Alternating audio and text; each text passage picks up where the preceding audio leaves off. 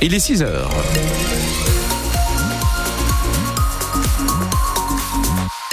La route dégagée, ça roule et c'est fluide pour l'instant. Les températures sont douces ce matin, Luc. Ah oui, à peu près 10 degrés à Lille, Arras, Cambrai, Boulogne, Maubeuge, Douai, Roubaix, encore Valenciennes.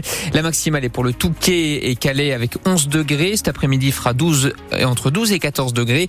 Pour la météo, on vous rappelle donc cette vigilance orange au cru à cause des fortes pluies de ces dernières heures. Bon alors vous évoquez cette vigilance après ces fortes pluies. Ce matin, c'est la canche qui inquiète dans le Pas-de-Calais. Ah oui, son niveau va continuer à monter aujourd'hui jusqu'à 2 mètres selon Vigicru. On devrait donc rester juste en dessous des niveaux de la crue de janvier 2021 et bien en dessous de ceux de novembre dernier. Mais ça ne l'a pas empêché de sortir de son lit hier à Brimeux où les habitants de la zone du Marais ont dû encore une fois évacuer. Ça monte aussi dans les villages voisins de la vallée comme Marle-sur-Canche où vivent 300 personnes. Les sacs de sable et les bâtards d'eau sont de retour devant les maisons et sur place, eh bien on n'en peut plus Alice Marot. Il a encore les pieds dans l'eau dans son jardin. C'est la troisième fois pour Francis. On voit bien les niveaux. J'ai pris à peu près 3 cm d'eau. Sa maison, il ne peut plus l'habiter depuis le mois de novembre, mais c'est plus fort que lui. Dès qu'il pleut, il vient mesurer le niveau de l'eau. Je passe tous les jours, j'ai une baguette avec un repère, avec une mesure, et ça revient très très vite au bord des maisons. C'est très angoissant. Impossible donc de commencer à penser à la suite. On ne sait pas quand est-ce qu'on pourra rentrer chez nous. C'est ça le plus grave, parce que je pense que je voudrais reconstruire et aujourd'hui, euh, on ne voit pas le niveau baisser. Ça remonte euh, plus vite que ça descend. Et avec la pluie qui continue, c'est reparti pour des nuits blanches pour le maire Joël Daven. Il laisse son téléphone allumé 24 heures sur 24. Avec la crainte, quand vous avez un appel euh, tôt le matin, tard le soir, de savoir ce qu'on va avoir à gérer, on n'a pas de solution miracle et personne n'en a. Et la question, c'est est-ce que l'exception va rester l'exception? Ça n'a pas l'air d'être trop parti pour ça. Avec en plus l'inquiétude de voir la canche gonfler à cause des grandes marées. Des coefficients supérieurs à 100 sont prévus à partir de dimanche. Et aujourd'hui, les niveaux de la M, la A et la Lys doivent normalement eux aussi continuer de grimper et restent d'ailleurs en vigilance jaune. Hier, dans le département, les pompiers sont intervenus une trentaine de fois en lien avec les inondations. Il y a un mois après une première visite, le Premier ministre était d'ailleurs euh, hier dans le Pas-de-Calais. Oui, dans l'Odo-Marois, Gabriel Attal a été à la rencontre des sinistrés des inondations et a fait passer un message on ne vous lâchera pas. Le Premier ministre s'est même dit prêt s'il faut revenir tous les mois. Il a aussi fait quelques annonces, une nouvelle aide pouvant aller jusqu'à 5 000 euros pour les commerçants touchés, une prise en charge du relogement par l'État au-delà des six mois annoncés dans un premier temps et une allonge de 10 millions d'euros sur l'enveloppe de 50 millions dédiée à la prise en charge des travaux menés par les collectivités. Vous avez tout le détail sur francebleu.fr et on reparlera des inondations à 7h45 avec notre invité. François de Coster, maire de Saint-Omer, est chargé d'une mission par Emmanuel Macron. 6h03 sur France Bleu Nord. Après euh, plusieurs jours d'attente, ça y est, on connaît enfin la liste complète de nos ministres. Oui, le remaniement a enfin eu lieu. L'annonce a été faite hier soir. 20 ministres et secrétaires d'État nommés. Si elle garde quand même le ministère des Sports, Amélie Oudéa-Castera quitte celui de l'Éducation nationale après plusieurs polémiques, remplacé par l'ancienne garde des Sceaux Nicole Belloubet. Le député Horizon Frédéric Valtou devient ministre délégué à la Santé. Un nordiste fait lui son retour au gouvernement, Patrice Vergrit. Après avoir été en charge du logement, l'ancien maire de Dunkerque devient ministre délégué au transport.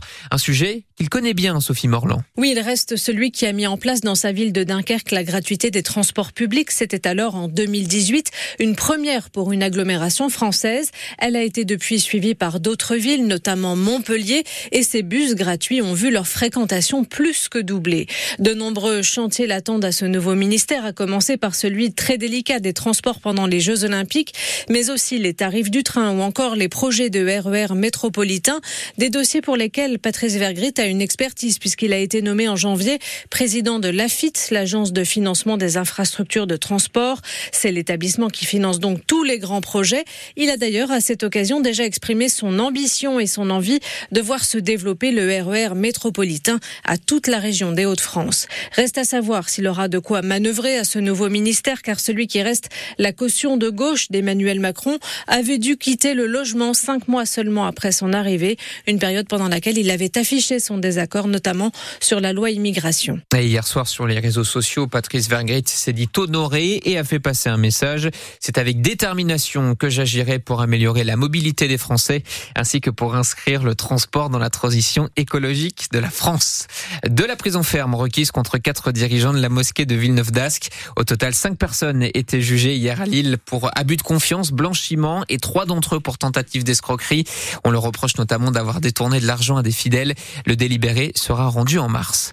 Les cours euh, reprennent ce matin dans les quatre lycées de Lens et Salomine fermés hier suite à une menace d'attentat.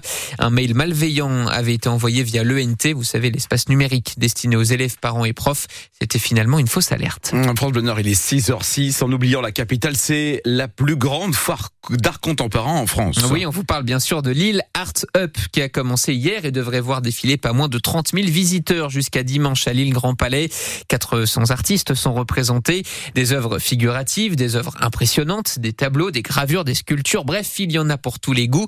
Mais y en a-t-il pour toutes les bourses? Eh bien, réponse avec vous, Odile Sonnellard. Quasiment impossible de trouver une œuvre à moins de 100 euros. À ce prix-là, la galerie Lilloise 9 propose des lithographies, un processus de reproduction d'une œuvre, comme l'explique Hippolyte Delbar. Le plus petit budget euh, qu'on aurait, ce serait des sérigraphies justement de Thomas Vanek.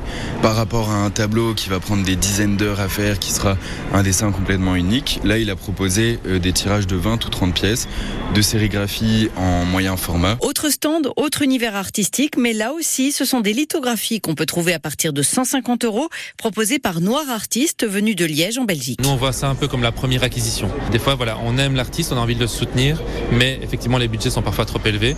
Tandis qu'une première édition limitée, qui reste une œuvre unique en soi, puisqu'elles sont numérotées avec un certificat d'authenticité, permet d'avoir la première œuvre, soutenir l'artiste et en même temps se faire plaisir. Mais la directrice artistique de l'île Art Up, Marie-Françoise Boutémy, rappelle qu'il ne faut pas hésiter à négocier ou, par exemple, à étaler ses paiements. Il faut savoir oser le demander, mais avec un galeriste, vous pouvez toujours payer en plusieurs fois. Moi, personnellement, c'est ce que j'ai fait. La première fois que j'ai acheté une œuvre, j'étais adolescente et tout. Et ben, pendant un an et demi, je payais, euh, je sais plus, c'était 30 euros. Et puis ensuite, les prix s'envolent selon la cote des artistes. L'an dernier, une œuvre du sculpteur César à 200 000 euros s'est vendue dès le premier jour de la foire. La 16e édition de l'île Art Up, c'est donc jusqu'à dimanche à l'île Grand Palais. Valenciennes connaît son adversaire en quart de finale de la Coupe de France de foot.